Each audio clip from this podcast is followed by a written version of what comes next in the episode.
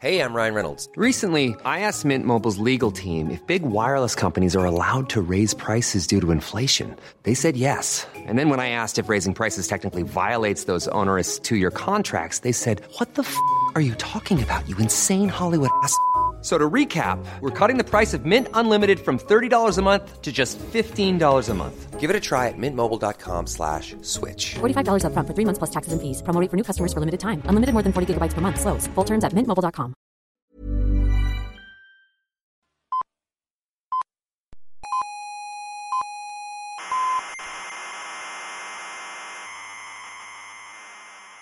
En nuestro programa anterior, ¿Se conseguirá ahora sí con estas energías más altas destruir el universo? destruir el universo.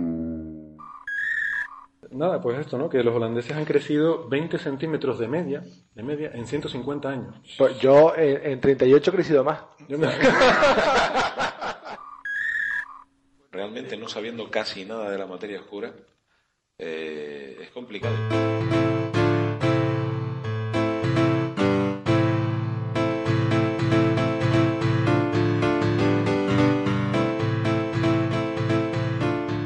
Buenas tardes amigos desde la sala burbuja del Instituto de Astrofísica de Canarias. Sean bienvenidos a esta nueva edición de Coffee Break, la tertulia de la actualidad científica que hacemos cada semana en riguroso directo. A ver, nosotros la grabamos en directo. ¿eh? Eh, Aquí estamos ahora mismo en directo grabando. Otra cosa es que se emite después en diferido cuando sea, pero eso ya no es culpa nuestra. Que digo yo que por qué siempre hay que poner el adjetivo epíteto ese de riguroso cuando se dice directo. Riguroso, directo. Igual será que hay directos que no son rigurosos, no sé. Por ejemplo, habrá directos laxos, ¿no? que son directos pero un poco menos. Bueno, que me voy por las ramas. Hoy es día eh, 23 de abril, jueves de 2015, y cuando escucharon las señales horarias eran las 16, las 4 de la tarde, tiempo universal coordinado, que son las 5 en Canarias, las 6 de la tarde en la España peninsular, las 9 de la noche en Nueva Delhi, las 7 de la tarde en Bagdad, y en Melbourne son las 12 de la mañana, pero ya de mañana. Y en otros sitios son otras horas, búsquenlo en Google. Les habla Héctor Socas, en nombre de todo el gran equipo técnico y de redacción que se esmera y se desvela en elaborar este programa para que todo salga bien. O eso esperamos. Como siempre, y cuando digo siempre quiero decir como el programa anterior, pueden contactarnos por mail y a través de las redes sociales, pueden enviarnos sus preguntas, sus tweets o lo que sea. Y en el caso de que hubiera alguno interesante, pues igual lo comentamos en el próximo programa. Eso sí, no les vamos a decir la dirección. El que quiera encontrarnos, que demuestre sus dotes de investigación y que nos busque. Este programa no está afiliado ni patrocinado por el Instituto de Astrofísica de Canarias, ni por las instituciones de los contertulios, ni por nadie. Las opiniones y comentarios que aquí se vierten reflejan únicamente la opinión de quien los dice, y a veces ni eso. Y los opinólogos que tenemos hoy son los siguientes. Alfred Rosenberg, doctor en ciencias físicas, investigador y especialista en divulgación del Instituto de Astrofísica de Canarias. Buenas tardes, Alfred. Hola, muy buenas tardes. Y casi que lo mismo puedo decir de Naira Rodríguez, que es eh, doctora en ciencias físicas, también investigadora y especialista en divulgación del IAC. Buenas tardes, Naira. Buenas tardes, Héctor. Aquí al lado mío tengo a Antonio Darwich, eh, doctor en ciencias físicas, profesor del Departamento de Didáctica Específica de la Universidad de La Laguna, mientras no llegue ninguna orden de alejamiento, ¿verdad? Y es un poco nuestro hombre orquesta, astrofísico, geólogo, pedagogo, demagogo. eh, Sobre todo demagogo, sí. Este chico sirve para hablar de cualquier cosa, ¿no? Hola Héctor, ¿qué tal? Hola. Eh, y enfrente mío tengo a José Ramón Arevalo, Joserra, eh, doctor en biología, director del Departamento de Botánica, Ecología y Fisiología Vegetal de la Universidad de La Laguna. Un contertulio muy valorado en este programa porque nos aporta acento andaluz que siempre viene bien. Bienvenido, Joserra. Muy buenas tardes y buenas tardes a los 3.000 millones de, oyentes que tenemos por doquier. Potenciales. Ah, eran potenciales. Sí, potenciales. fallo, fallo. En YouTube creo que tenemos 200 visitas o así de momento. Bueno, está bien. Gracias de todas formas por la invitación, por haber repetido. Bueno, gracias, gracias por venir. Pues ahora, presentados nuestros invitados, eh, vamos a hacer una pequeña pausa para unos consejos comerciales para que sepan en qué gastar su dinero. No se vayan. Bueno, seguimos sin tener patrocinadores, pero, pero, algo sí que se está moviendo. Por lo pronto, nuestros amigos de Tenerife Paintball ya nos han hecho un pequeño donativo para el programa, que es un detallito, pero que valoramos mucho como gesto.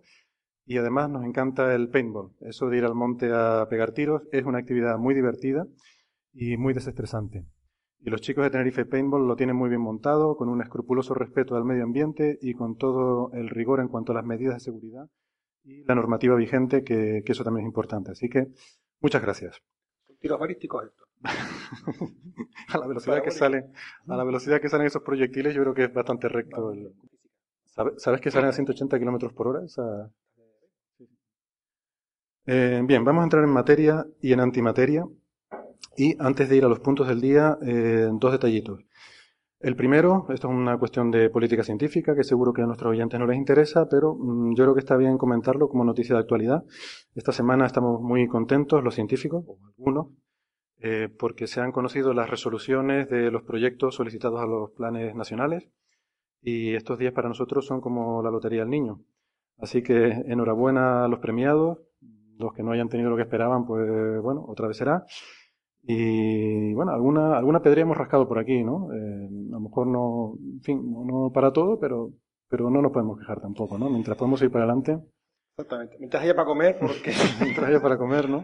Dios aprieta pero no ahoga. no, el ministerio sí. Bueno, y la otra noticia que quería comentar, y ahora sí un poquito más en serio. Bueno, estaba pensando, igual un día podemos hacer un programa sobre política científica y explicar a los oyentes cómo funciona esto, cómo se financia la investigación, por lo menos en nuestro país, o incluso a lo mejor en algunos otros países que conozcamos, y, y explicar estos temas, ¿no? Que también, también es actualidad y quizás también pueda resultar interesante. Pero bueno, eso lo dejamos para, para otro programa. Eh, una cosa que sí es interesante, ya así hablando de ciencia de verdad, es que mañana viernes cumple 25 años nuestro amigo el telescopio espacial Hubble. Y esto yo creo que es una, una onomástica muy, muy importante, ¿no? Así que enhorabuena al Hubble. Le damos un aplauso. Enhorabuena. Eh, lo del Hubble la verdad es que fue, fue una historia muy curiosa, ¿no? Porque al principio salió mal. Eh, fue un poco un fiasco, ¿verdad? Era, era como yo, miope. Total, sí.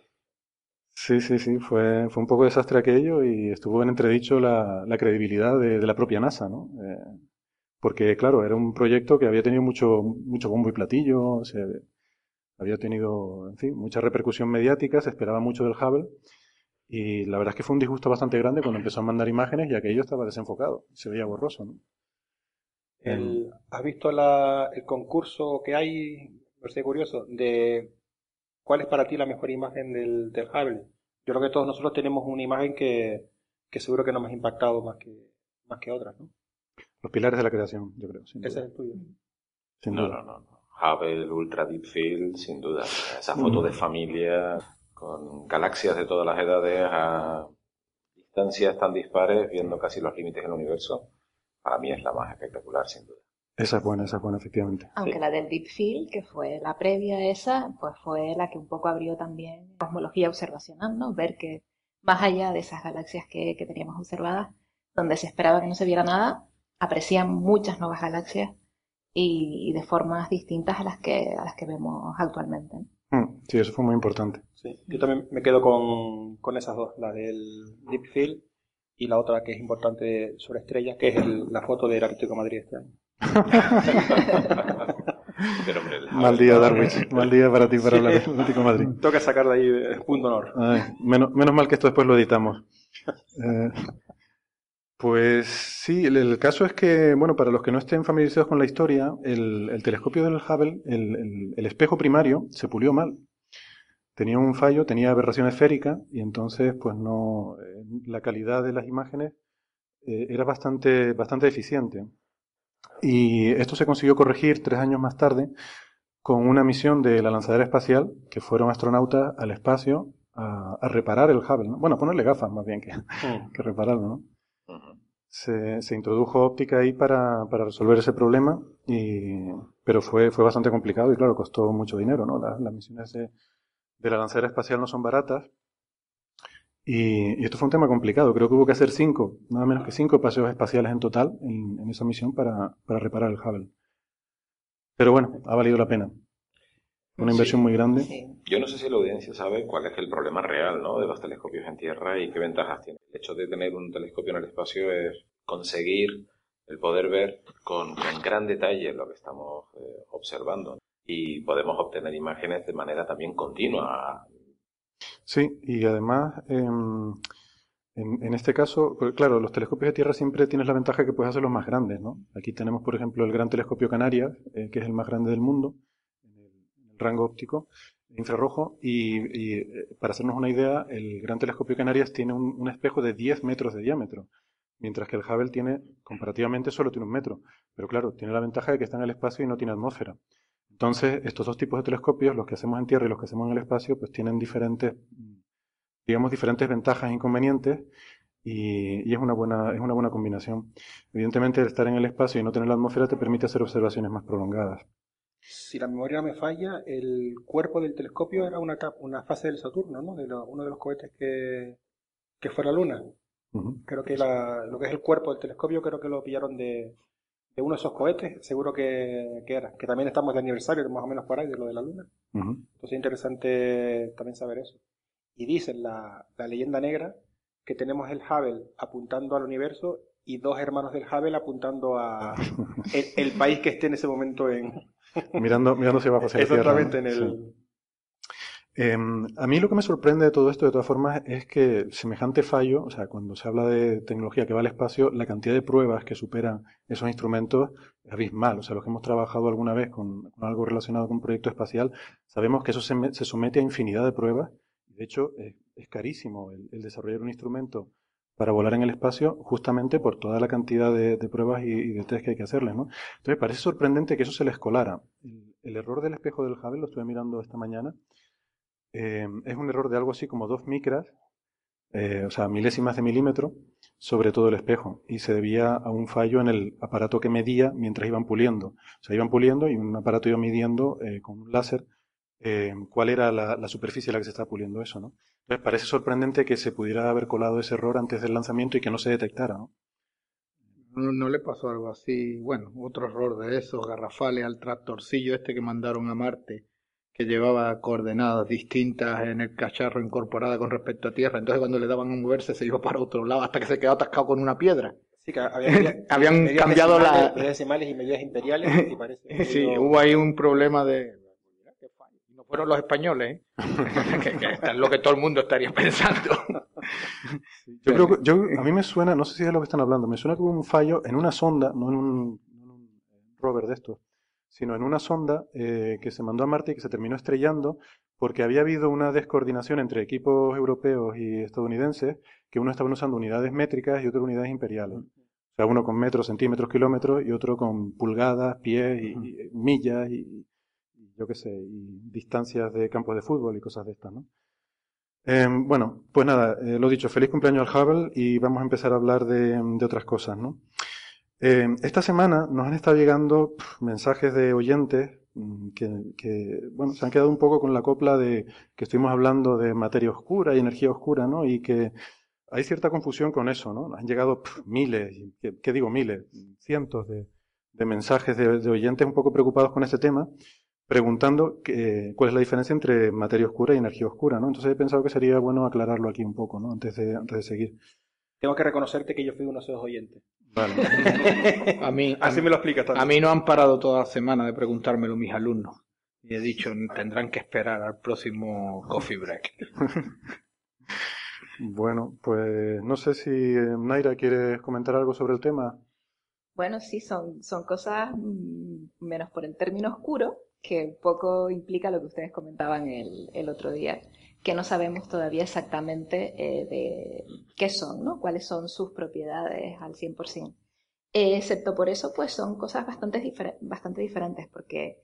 Eh, por ¿Qué, lado, ¿Qué, es la materia oscura? Para, claro, ir, para ir aclarando conceptos. Eh, la materia oscura es materia que sabemos que forma parte de las galaxias y del, y del resto de estructuras en el universo, y sabemos que está ahí porque vemos efectos, o sea, esta materia lo que hace interactúa solo por gravedad, eh, básicamente, y un poco fuerza, fuerza débil creo que es. Y, y, sabemos que está ahí porque eh, la materia que vemos, las la luz que emite las estrellas, el gas y, bueno, el polvo de las galaxias, no dan, eh, o sea, no dan cuenta de toda la materia que hay en las galaxias. Entonces hay diferentes efectos, sobre todo en los cúmulos de galaxias, eh, donde, donde vemos que falta gran cantidad de materia. Y a esta materia que no, que no emite luz, que no ni absorbe ni, ni dispersa luz, pues la hemos llamado materia oscura.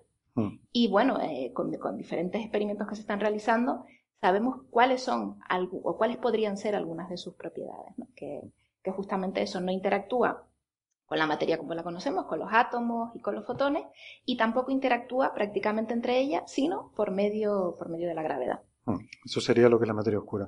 Déjame, permíteme ahora, Naira, me gustaría eh, poner aquí un, un clip de audio que, que yo creo que mm, me parece a mí que define muy bien la materia oscura, ¿no? Eh, vamos a escuchar unos segundos. surrounds us and penetrates us, it binds the galaxy together. Bueno, seguro que muchos de nuestros oyentes habrán reconocido en este audio eh, la voz de Sir Alec Guinness, que eh, en la versión original de, de la película Star Wars, La Guerra de las Galaxias, que por cierto, yo creo que esta debe ser una de las peores traducciones de título de película en la historia del cine. O sea, una película se titula Star Wars, que sería literalmente las guerras estelares, ¿no? O guerras entre estrellas, ¿no? De alguna forma eso lo traducen como Guerra de las Galaxias, cuando en toda la película siempre se habla de sistemas estelares y cosas así. Pasando al, al- al sistema españocéntrico, una vez me dijeron, ¿por qué llaman Star Wars a Guerra de las Galaxias? Sí. Bueno, perdón, que se me va, se me va la olla. Y la razón por la que ponía este clip es porque aquí, eh, en esta frase, pues eh, Obi-Wan Kenobi le está explicando a Luke eh, lo que es la fuerza y le cuenta que es eh, una presencia invisible que está por todas partes, que nos rodea, nos penetra y mantiene unida la galaxia, ¿no? Y digo, caramba, esto es la materia oscura. Es la definición de materia oscura. Pues o sea, sí. que ya, ya Obi-Wan Kenobi nos lo decía Era un visionario. era un visionario. Pues entonces, esto es lo que es la materia oscura. Básicamente es una cosa que la vemos en escalas de galaxias, digamos, ¿no? O sea, en una galaxia vemos cómo se mueven las estrellas y para explicar esos movimientos tiene que haber una cierta mm, masa que produzca ese campo gravitatorio y como no vemos esa masa, pues eso es lo que es la materia oscura, ¿no? Bueno, también las vemos, la vemos en escalas mayores, por ejemplo, los cúmulos de galaxias también es donde una mayor concentración de materia oscura, materia oscura hay, ¿no? Y ahí también vemos los cúmulos de galaxias como tienen tanta masa, eh, lo que producen es que la luz de los objetos que están detrás eh, esté distorsionada por efecto de la gravedad. Sabemos que la luz también eh, se ve influenciada por la gravedad y se distorsiona, su camino deja de ser recto cuando pasa por, un, por una masa muy grande. Entonces, los cúmulos de galaxias es donde podemos mapear muy bien qué masa hay, viendo cómo se distorsiona la luz de los objetos que están detrás. ¿no? Mm. Entonces, pues eso es una de las pruebas observacionales de que en esos cúmulos de galaxias eh, los objetos que nosotros vemos, los que emiten luz, eh, no nos dan cuenta de toda la masa que hay ahí. ¿no? Mm. Entonces sí que lo podemos ver eso a escala de galaxias, pero también en estructuras mayores. Y lo que hace es el efecto, la grave, lo que hace la gravedad, ¿no? Unir eh, Claro. Que unas cosas se acerquen a las otras por, por esa masa, por esa gravedad. Y eso me interesa. Vamos a quedarnos con ese concepto. Es una, es una cosa que lo que hace es unir, eh, intentar que las cosas se, se unan, ¿no? Y justamente la, la energía oscura eh, es a lo que hemos llamado eh, justamente en el efecto contrario, ¿no? Que es que hemos visto que el universo se expande y además se expande de forma acelerada. Entonces, esa aceleración del universo no se puede explicar eh, con los componentes que conocemos del universo, ¿no? La, la materia oscura y la energía oscura. Eh, perdón, la materia oscura y la materia bariónica, que es lo que nos forma a nosotros, lo que forma eh, las estrellas y, las- los planetas, etc. Entonces ahí se introduce el concepto de energía oscura, que es lo que produciría esta expansión acelerada del universo. ¿Y, y cuál es el efecto? Pues que las galaxias se vayan separando cada vez más unas de otras. ¿no? Entonces sería como un efecto inverso a la gravedad. Siempre se ha definido la energía oscura como una especie de presión del vacío, ¿no? O sea, como que el espacio vacío tiene una, una cierta presión que está empujando hacia afuera, ¿no? Entonces sería la energía oscura, pero es una cuestión a escalas cosmológicas, ¿no? A escalas de- del universo a gran escala y que lo que tiende es a, a separar, a empujar las cosas hacia afuera. Bien. Eh, complicado, ¿eh? La cosa, seguro que habrá muchos oyentes y dicen, pero ¿por- ¿por qué no son más humildes? Dicen que no tenemos ni idea de lo que estamos... Pero hay, hablando de la materia oscura, eh, de las cosas más interesantes de la, de la astrofísica en los últimos 30 años, es que estamos utilizando grandes estructuras del, universo para conocer lo más pequeño. Tú que también te dedicas al, al mundo del Sol, hay que recordar que hemos caracterizado los neutrinos gracias al estudio de algo tan gigantesco como es el Sol. Entonces, hemos caracterizado partículas subatómicas que pensamos que no tienen masa, estudiando efectos que tienen lugar dentro del Sol. ¿no? Entonces, es interesante cómo estudiamos partículas o, o fenómenos como la materia o la energía oscura, estudiando eh, estructuras en el universo a, a unas escalas descomunales. ¿no? Yo creo que eso es de las cosas más, más bonitas, más interesantes de la. Vamos de, lo- de lo infinitamente pequeño a lo infinitamente grande y nos quedamos tan anchos. Eh, Y en medio, pues la botánica. Y en medio está la botánica. No, pero yo no. Luego- Yo creo que con esa explicación mis alumnos estarán satisfechos. Bueno, pues yo por lo menos me quedo un poco más tranquilo habiendo aclarado este asunto. Eh, espero que estos mm, cientos y cientos, que digo cientos, mm, decenas de oyentes también. Y mm, vamos a hablar de marcianitos, venga. Llevamos mucho tiempo que no hablamos de marcianitos y es un tema que está muy de moda. Eh, entonces, yo no sé si, eh, si vieron ¿no? esas declaraciones que a mí me parecieron muy sorprendentes hace un par de semanas. El, el, jefe científico, el chief scientist, ¿no? no sé si se traduce así, el jefe científico de, de NASA, hizo unas declaraciones en las que decía que él creía que en los próximos 10 años íbamos a tener eh, evidencias o pruebas bastante, bastante fundamentadas de, de existencia de vida en algunos de los exoplanetas que hemos ido descubriendo, ¿no? O sea, en los últimos 10 años hemos descubierto, pues, creo que miles de exoplanetas, ¿no? Exoplanetas son planetas eh, en otras estrellas, ¿no? O sea, el número sí que es aproximado. ¿no? Eh, va- va. No como la audiencia. Sí, sí, andamos por unos 1800 ahora en día. Sí, sí. No, Eh, creo, no- creo no que la eso, tenemos- eso lo han No contado. la tenemos tan bien contada como los likes de Facebook. Si quieres te digo el número ahora mismo. Lo que pasa es que cambia tan rápido que te puede dar un número ahora y dentro de 5 segundos es otro número diferente, ¿no? Como Entonces casi mejor De todas formas, este tipo de declaraciones hay que ponerlas, enmarcarlas siempre en un factor que se llama NS. Marzo, abril, mayo son la- los meses en los que los americanos presentan sus proyectos de investigación y este tipo de noticias tan rimbombantes suelen estar acotadas en el tiempo a marzo, abril, mayo, antes que se cierren los periodos de... No que esté mintiendo, sino que es interesante un buen marketing, porque estás presentando los grandes proyectos para que el gobierno lo- los apruebe, ¿no? Vale. Pero Eso, a, a mí sí me parece bastante curioso eso, que den unas fechas tan, tan acotadas para... sí, la verdad es que a mí me sorprendió mucho la noticia porque me parece de esas cosas que, hombre, ojalá, ¿no? Ojalá son esas cosas que estamos esperando desde hace de muchísimo tiempo, pero a mí esto me suena como cuando era pequeño y pensamos que en el año 2000 íbamos a ir todos en coches voladores y con jetpacks y esto, ¿no? Em, no lo sé. Yo, yo soy un poco escéptico, no sé qué opinan ustedes. Bueno, de, de algunos eh, investigadores que son, se dedican al estudio de los exoplanetas aquí en el IAC, eh, su predicción es que antes de que terminen de pagar la hipoteca. Entonces, Tenemos una bueno, opción, Bueno, ¿no? pero tenemos eso- unos entre 40 años hasta 40 años, eh, No sé es si- su predicción. Si nos metemos con las hipotecas, la, la cosa puede estar. Bueno, y no lo sé, un poco relacionado con esto, es verdad que cada vez vamos dando pasitos, vamos encontrando cosas, ¿no? Em, el rover este que está en Marte, el Curiosity, eh, ha encontrado mm, restos de, de algo que yo no entiendo muy bien lo que es, pero que es como una especie de agua salada, ¿no? En- Clipper. en- ¿eh? Clippers. Clippers. Sí, seguramente. No lo van a No, entender pero- nuestra audiencia internacional. Claro. ¿Cuánta es eso? A, a favor, a favor, doctor Darwich, por favor explica a nuestra audiencia eh, el término que, que acabas de introducir. Clipper es eh, la bebida por, vamos, autonomasia aquí en, en Canarias. Yo soy un adicto al, al Clipper, no bebo otra cosa. Y es verdad. Pero vamos, es una especie de falta de fresa. El de pero- fresa. Pero, pero eh, sí, buena. el de fresa. el- yo me acuerdo ir al cine y, y luego pedirme el vasito de Clipper cuando era Y pequeño. después está el, el estadio superior que es el flash de Clipper de fresa. pero bueno, dejémoslo. Los, que, nos metemos en una los que tienen la, la fórmula del Clipper de fresa viajan en aviones separados. Sí, para, para que, no haya- para que no, si hay un accidente, el otro pueda retomar la fórmula. Y es un producto canario 100%. Sí, que- De- desde el año 59 creo que es. Desde el año 59, impresionante. Eh, bueno, vamos a Marte. Em, por favor. Eh, pero esto no es Clipper, ¿no? Porque es salado, básicamente, ¿no? El Clipper no era salado. Eh, más bien, si acaso, era empalagoso, ¿no? Un poco- Esto es salado lo que hay en Marte, ¿no? Que agua Sí, salada. Eh, eh, técnicamente la, la vida, incluso la Tierra, se genera en un agua parecida a esto. Por eso tiene tanto y tiene interés estos caldos salobres, que es donde se encuentran los compuestos inorgánicos, que son en cierto modo los ladrillos de la materia orgánica. Hay experimentos de soviéticos ya del año 14, o sea, Ya ¿De bastante 2014? tiempo. De- de- no, de- Habrán algunos en el 2014, pero en, en 1914, en los cuales, eh, no me acuerdo el nombre, creo que era Oparin, en un caldo de esto, con descargas eléctricas eh, de compuestos inorgánicos, era capaz de generar algunos compuestos orgánicos. Era un poco eh, la idea de que la vida se había generado en estos caldos salobres.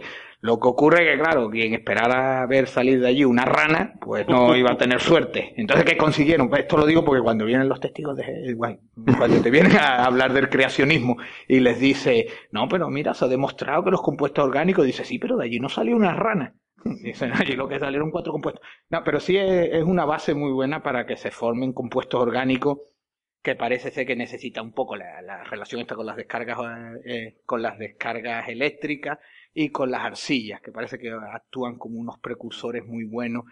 Prácticamente hacen proto eh, RNA ácidos ribonucleicos que son las bases genéticas que casi hasta se pueden replicar. Algunas cosas se han hecho a partir de caldos inorgánicos y los caldos inorgánicos coinciden mucho con estas cosas que se encuentra que, que se dice que se ha encontrado en Marte Sin embargo, no, han encontrado agua eh, No. líquida salobre. Eh, Hay que recordar que la imposibilidad de que haya agua líquida en la superficie de, de Marte, por lo famoso, bueno, todos hemos dado en química o en termodinámica lo del punto triple del agua.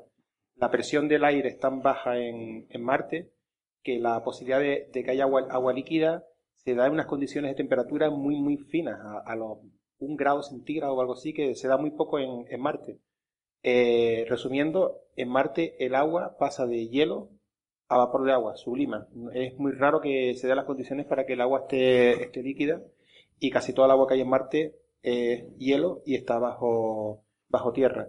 Lo que sí encontró el, el cacharrito, este el amigo nuestro, son lo que parecen los restos que ha dejado en el terreno un- una posible lago, pantano, lo que sea, de agua, de ese tipo de agua salobre. Recordad que forma unos minerales que el, el- el robot es capaz de, de analizar y por lo que sabemos aquí en tierra, lo que hay aquí, pues recordar que España es un laboratorio increíble para ese tipo de cosas. Lo de la Río Tinto y el Jaroso ahí en la Sí. Eso es lo que pasa porque las fosas oceánicas donde hay este tipo de- erupciones de lava se dan unas condiciones muy particulares que se supone que eran las primigenias, las primigenias de la Tierra en estos ambientes acuosos. El desarrollo de la vida está totalmente ligado, se mantiene a lo largo de toda la evolución hasta el animal más terrestre al agua. Si no, sin agua no hay posibilidad. Entonces, claro, supongo que la búsqueda de agua es fundamental en estos exoplanetas. Mientras no veamos agua, aunque por ahí se ha dicho ya una cosa que comentarás luego, que se ha fabricado un primer organismo o se ha diseñado un organismo que no necesita agua para sus procesos bioquímicos. Sí, no, puede que no necesite, puede que no necesite agua, pero será una cosa muy rara como organismo. Eh, porque, vamos, todo, todo, toda partícula orgánica que se conoce está su diseño adecuado a las condiciones del agua. Todo, entonces, claro. eh, Claro, pero el tenemos que buscar otra cosa rara y otra cosa, saber lo que sale. Es que yo me pregunto eso, ¿no? Porque aquí todo lo orientamos al agua, pero claro, es que el agua eh, es súper abundante en la Tierra, ¿no? De hecho, vamos a ver, el agua es muy abundante en el universo y eso tampoco es muy de extrañar porque el agua está hecha de hidrógeno, que es el elemento más abundante con diferencia en el universo, con un 90%, y oxígeno, que es el tercero. Y además resulta que tienen, tienen una afinidad muy grande uno por el otro. Enseguida, en cuanto hidrógeno y oxígeno se encuentran, se, se tiran juntos, ¿no? Un ca- un catalizador perfecto también. El problema, claro, el problema del agua es encontrar un estado líquido, porque, bueno, como todo el universo, lo normal es que esté o en sólido o en gas, ¿no? El líquido es un estado muy, casi una, una fase de transición, ¿no? Es un estado muy crítico eh, el que necesitas para poder tener algo en estado líquido. Entonces, no sé, eh, lo que- la pregunta que me hago es si estamos, o sea, si, si pudiera haber alguna otra forma, eh, usando otros líquidos, de formar seres vivos, y aquí estamos muy obsesionados con el agua, ¿no? Incluso la gente que habla de exoplanetas mm, definen los planetas en la zona habitable como aquellos planetas que se encuentran suficientemente cerca de su estrella eh, como para que el agua esté en estado líquido, pero no tan cerca como para que sea demasiado caliente y el agua se evapore, ¿no? O sea que hasta para definir lo que consideramos un planeta habitable, eh, buscamos los que tienen agua y a lo mejor estamos sesgando ahí. el Pasa que el agua tiene una serie de anomalías con respecto a otros minerales que no, que no son fáciles de encontrar. Por ejemplo, una muy curiosa y que eh, provoca una grad, un alto grado de evolución con respecto a, a los seres, respecto a esta característica, es que la densidad es mayor a 4 grados que a cero. Es por eso que cuando nos echamos un cubata y se derrite no se desborda por los lados, sino que podemos seguir bebiendo tranquilos. Pero Esa es una no es característica. algo crítico para la vida, ¿o sí? Pues a la adaptación, claro, el que tenga ese punto de congelación. Puede eh, tomar cubata. eh, puede tomar cubata, imagínate lo, lo, lo triste Pero que puede haber sido. vida sin cubata. Pues no. Claro que no. No se conoce, no se conoce en la actualidad. No, no hay vida conocida sin cubata. Tenemos el, el caso siguiente que va a ser Titán. El Titán. El Titán, el satélite este de Ah. Saturno, ¿es, no? Que tiene unas condiciones agua, lo que hay es metano, ha parecido, CH4, H2O. Tiene, tiene oler muy mal ahí. No, oye, y ese pelete. Pelete. No, no, no. Pero- No me atrae nada.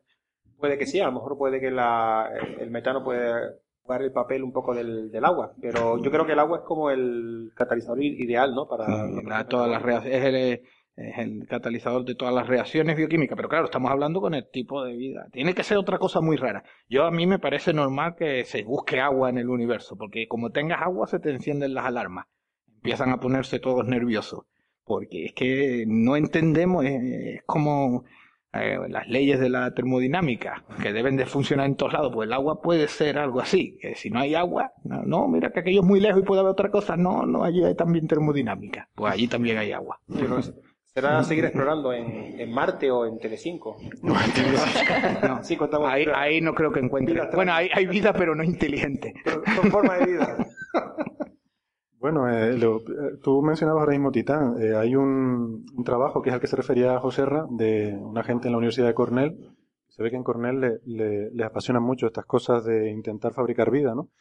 Porque lo, lo que intentaban era justamente eso, el, el buscar alguna forma de que hubiera un- una célula que no dependiera del agua para, para su formación. Pero, bueno, no sé. No, encontraron algo, pero era una cosa. Era, nivel- era bastante forzada la cosa, Sí. pero, pero también es verdad que aquello está casi 300 grados bajo cero y que allí el, em, no sé qué, qué- qué compuesto era que decían que estaba en estado líquido, una cosa que supone que es tóxica aquí para nosotros, ¿no? Pero que, que allí a 300 bajo cero está en estado líquido y que... Tiene que ser todo totalmente diferente. Si no se usa el agua, porque por ejemplo, eh, la forma en la que tiene, lo más complicado cuando se crean protomoléculas, lo primero que procuras es aislarlas. Y las membranas biológicas son todas de ácidos grasos. Para evitar que las aguas, para aislarse del proceso de la entrada de materiales o, debido al agua. ¿Qué ocurre? Que si, si no es agua, entonces ya las membranas no valen.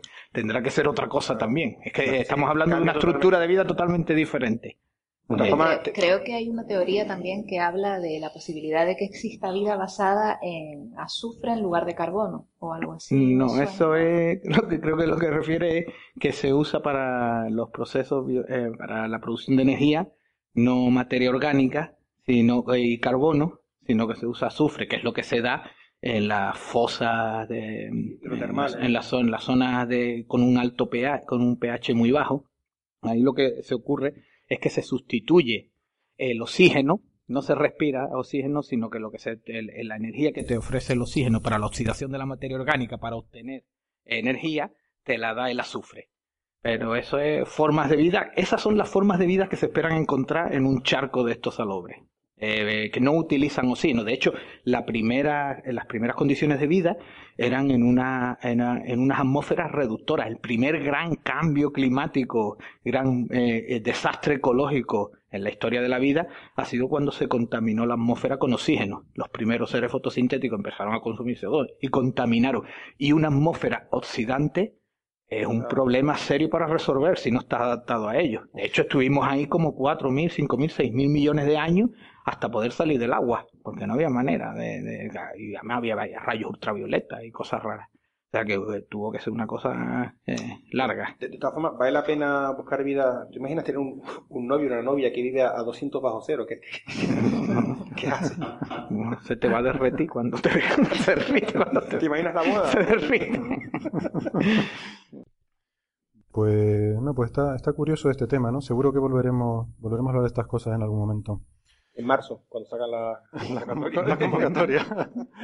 Cuando tratas de buscar vida fuera de, de la Tierra, ¿no? La gente dice, no, pero es que estamos buscando algo parecido a lo que hay en la Tierra. Tiene que haber, o puede haber algo totalmente distinto, ¿no? gente, todo está formado por unos mismos elementos químicos, las, las condiciones, las propiedades físicas son idénticas en todo el universo. No es que haya otro sitio en el universo que sea totalmente distinto a lo nuestro, ¿no? Entonces, pues bueno, yo creo que, que debe quedar claro que vamos buscando cosas en, en, la línea en la que, en la que tenemos, ¿no? Tenemos, eso sí, pruebas de cómo es la vida que conocemos, pues vamos a empezar por buscar lo más sencillo, que es lo que ya conocemos, ¿no? En ese sentido, yo creo que se está haciendo correctamente. Sí, sí, no, vamos, lo, lo, único simplemente digo porque eso, que me preocupa que dejemos de buscar en, eh, en, otros sitios que a lo mejor pueden ser interesantes, ¿no? Como justo aquí al lado nuestro, en Titán o Europa. O estos Algunos sitios. lo están deseando la llegada de los marcianos, no me estoy refiriendo a cualquiera, sino al premio Nobel de Economía Paul Krugman, dijo que la única forma de salir de una crisis, o una de las formas de salir de la crisis era una invasión alienígena, con lo cual, pues no, esto lo dijo él, ¿eh? Entonces, eh, dice que una vez que se ha acabado la burbuja financiera, la burbuja hipotecaria y la burbuja inmobiliaria, hay que crear otra burbuja, y los marcianos supondrían una burbuja excepcional para este tipo de casos, para aumentar el gasto público, cosas de keynesianos furibundos, pero bueno, que, que están siempre animados a este tipo de actividades, ahora están esperando, deseando que les invadan los marcianos. Lo mismo los marcianos no son tan guay. Ellos están asumiendo que son tíos guay. No lo son. Hasta nosotros estamos en la sala burbuja, así que este país. Eh, no, de hecho, Stephen Hawking eh, va también en esa línea, ¿no? Él está aterrado de que encontremos marcianos, pues dice que vendrían y nos correrían de la faz del planeta, ¿no? Yo, una de las cosas por las que creo que hay vida inteligente es porque no han intentado contactar con nosotros. Creo que es una de las evidencias de que hay vida inteligente ahí fuera. Evitan contactar con nosotros. Bueno. bueno, pues yo creo que ya viendo el, el, cariz que va tomando el tema, creo que es momento de pasar a otra cosa. Eh, otro de esos temas de los que hemos recibido miles y miles de mensajes es eh, la gente está preguntando por la gravedad arcoíris. Eh, ¿vale? Si es que no, no, se puede mencionar las cosas, porque luego uno tiene que ir y, y contarlo. Eh, esta es una las cosas que nombramos cuando hablamos el otro día sobre el, LHC, el gran colisionador de hadrones, que es esta máquina que se dedica a machacar partículas en Suiza para ver qué es lo que tienen dentro y así pues entender un poco mejor cómo funciona el mundo de lo subatómico. Um, y entonces el LHC ahora, después de descubrir el bosón de Higgs, pues ha, ha sido mejorado para, para, tener mucha más potencia y poder llegar a colisiones mucho más energéticas, ¿no? Y ahora, claro, ya superado el bosón de Higgs, pues ahora el, bombo y el platillo mediático está en cosas ya más, eh, cosas que tengan que ver con el Big Bang, con el origen del universo y cosas así. Entonces, una de las cosas que se ha dicho es que el LHC podría eh, servir para testear una teoría muy curiosa, que es esto de la gravedad arcoíris. Eh, la gravedad arcoíris es una, bueno, se llama así porque realmente la gravedad arcoíris es solamente un efecto de, de, una, de, una, teoría que es un intento de unir la relatividad general con la física cuántica. Que, bueno, todos sabemos ¿no? que ha sido el, gran problema de la física desde los tiempos de, de la, la, época dorada de la física en mitad del siglo XX, ¿no? Eh, gente como Einstein, pues eh, el hombre, la gran frustración de su vida fue el no haber conseguido unificar la, la física cuántica con, con, la relatividad general. ¿no? no solo unificarla, sino que, que aquello por lo menos tenga aviso de que se puede juntar porque no, o sea, es totalmente incompatible. Eh, la física cuántica nos vale muy bien para describir las cosas subatómicas, las cosas muy pequeñitas, y la relatividad general nos vale para la cosmología y las cosas a gran escala, las galaxias, los cúmulos de galaxias, las cosas dominadas por la gravedad.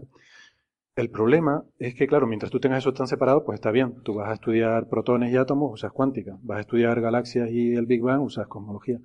Bueno, he hecho un mal ejemplo con el Big Bang. El problema es que hay, cosas como agujeros negros, como Big Bang y tal, donde las dos cosas se te mezclan.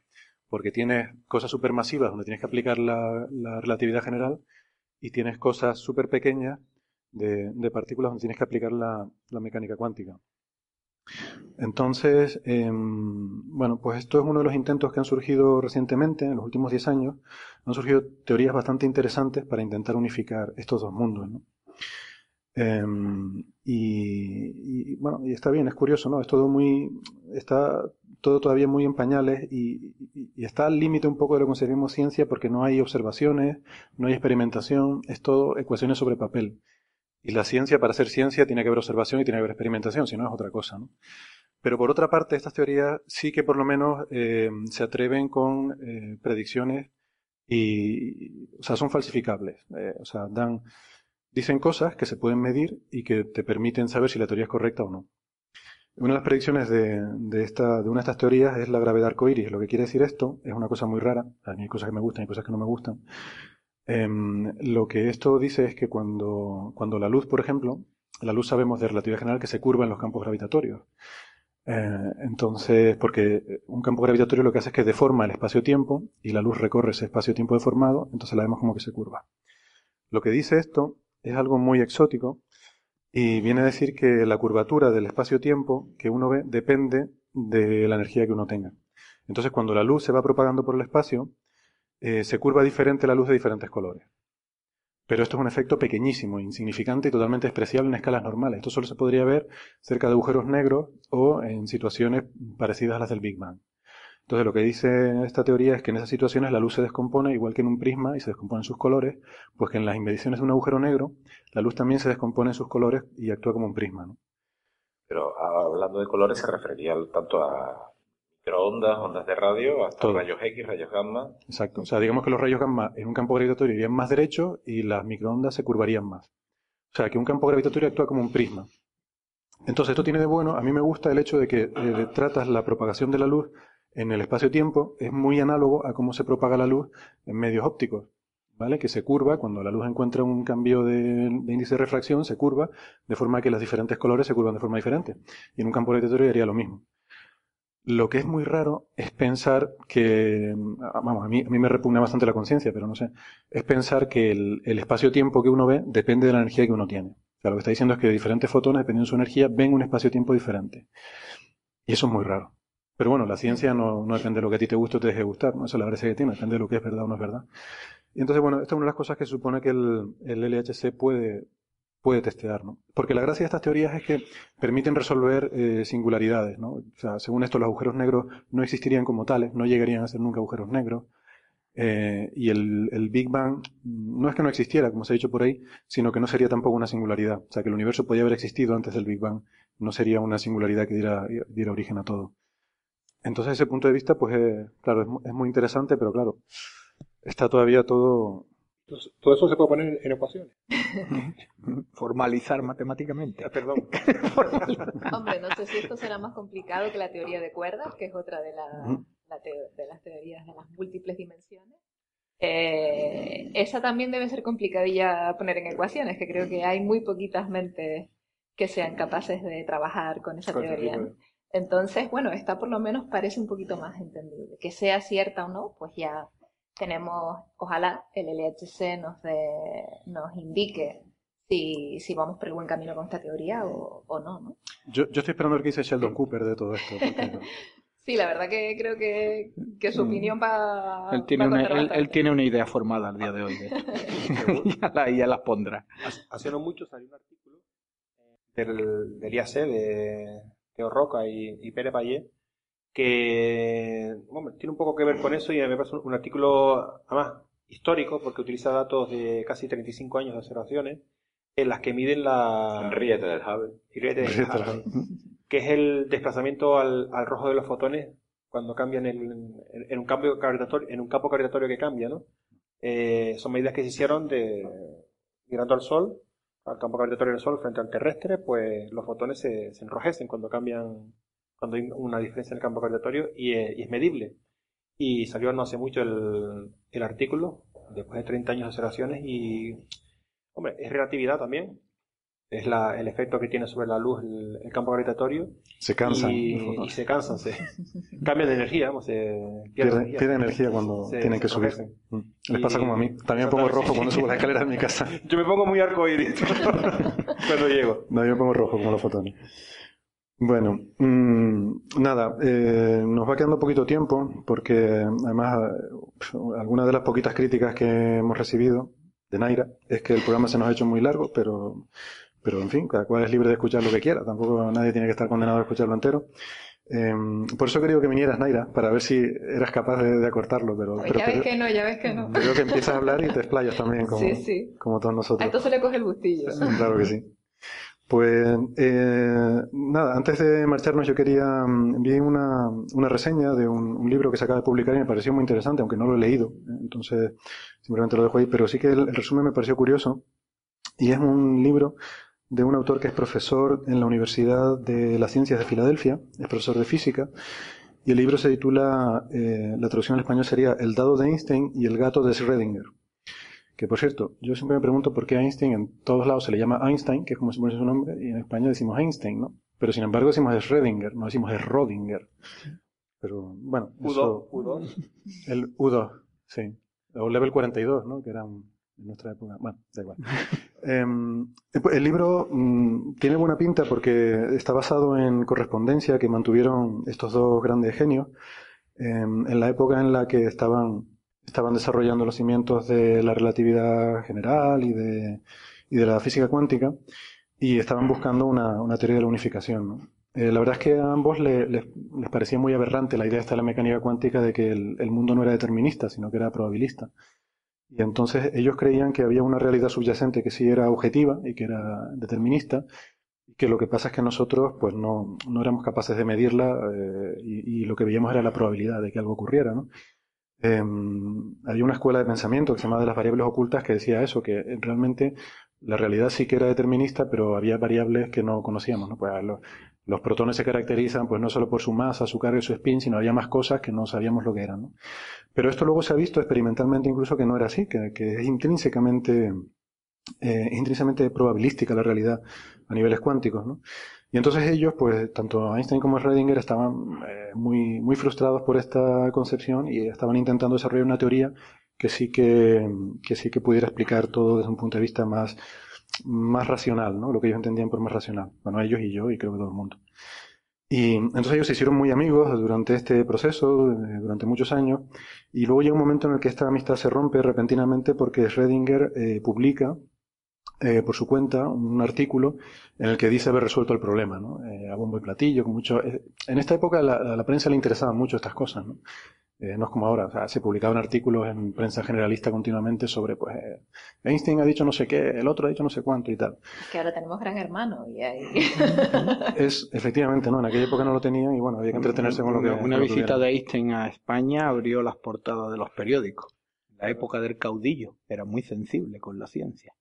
A pesar de lo que pudiera pasar, pero abrió las portadas de los, de los periódicos abrieron con la noticia de que Einstein estaba en España. Ajá. O sea que es una cosa que, que ahora no va a pasar. Bueno, bueno. Es curioso porque... El primer caudillo, Alfonso XII. Pues, pues nada, ¿no? Y entonces mm, Einstein se, se enfadó mucho porque además el artículo estaba, o la- las, las declaraciones que hacía la prensa de Reading era el tipo de que había triunfado donde Einstein había fracasado y tal, ¿no?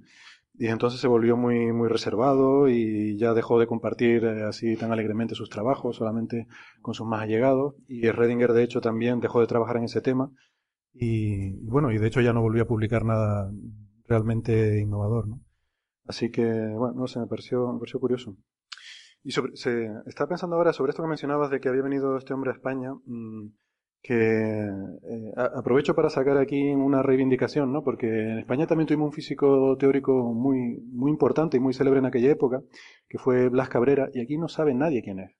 Pero nadie sabe quién es. Y este fue un hombre que fue eh, una de las figuras más eh, relevantes en la época del desarrollo de la física teórica. Y, pero yo siempre digo que, que la figura de, Blas Cabrera, pues para mí puede ser equivalente a la de un Pérez Galdós en, en las letras, por ejemplo, ¿no? Pérez Galdós, todo el mundo sabe quién es, eh, tiene un auditorio, un no sé qué, un teatro, no sé qué, y el pobre Blas Cabrera, pues nadie, nadie se acuerda de él, ¿no? Me da un poco de pena en ese sentido. Pero bueno, em, no sé, yo, yo quería ir terminando, no sé si se nos queda algo en el tintero, seguro que sí. Parece que el problema que hubo entre, entre Einstein y Rödinger fue el gato. El gato, ¿no? Se, se- se comió el dado de... Parece que mu- muy mal rollo con el gato. Yo creo que el título del libro va un poco por ahí, ¿no? El, el dado de Hay, Einstein hay- el una de historia muy parecida en esa línea, no parecida, con los matices, sobre eh, Darwin y Wallace. Donde Darwin, Ah, eh, Darwin. eh, Darwin y, no Darwish, Darwin, Darwin, Darwin y Wallace, donde incluso está reflejada en un libro que, que no sé si está en castellano. Gromit Eh, y Wallace. no, eh, ¿Cómo? No, no. Era, se llama la- el libro en, es The Song of the Dodo, la canción del dodo. Y en ese libro se explica, ah, pero pormenorizado, cuando Wallace le manda un manuscrito a Darwin y cuando Darwin publica su libro frente a la Sociedad Real Británica, su, hace su presentación de la Sociedad Real Británica sobre la teoría de la evolución. Entonces, los tiempos son fundamentales ahí, porque cuestión de días puede decir que, que el descubridor fue uno u otro, y hay gente que está muy manifestada a favor de que Wallace era el visionario.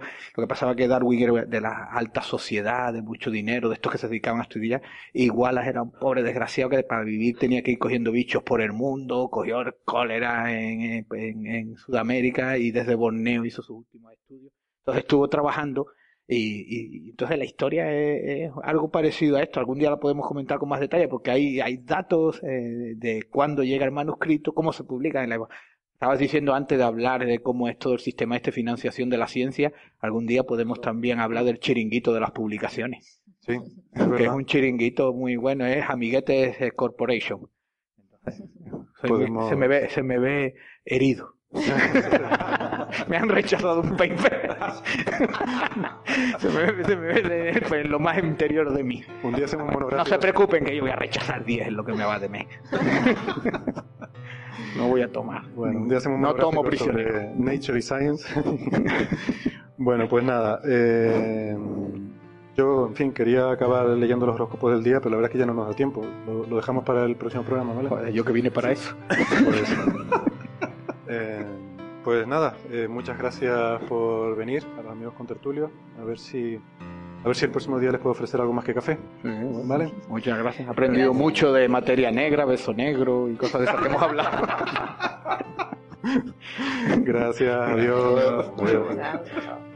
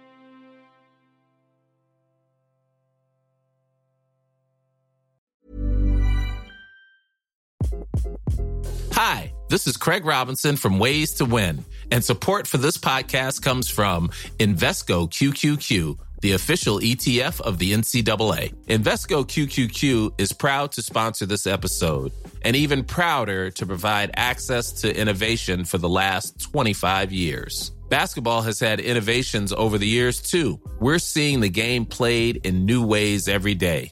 Learn more at Invesco.com slash QQQ. Let's rethink possibility. Investco Distributors, Inc.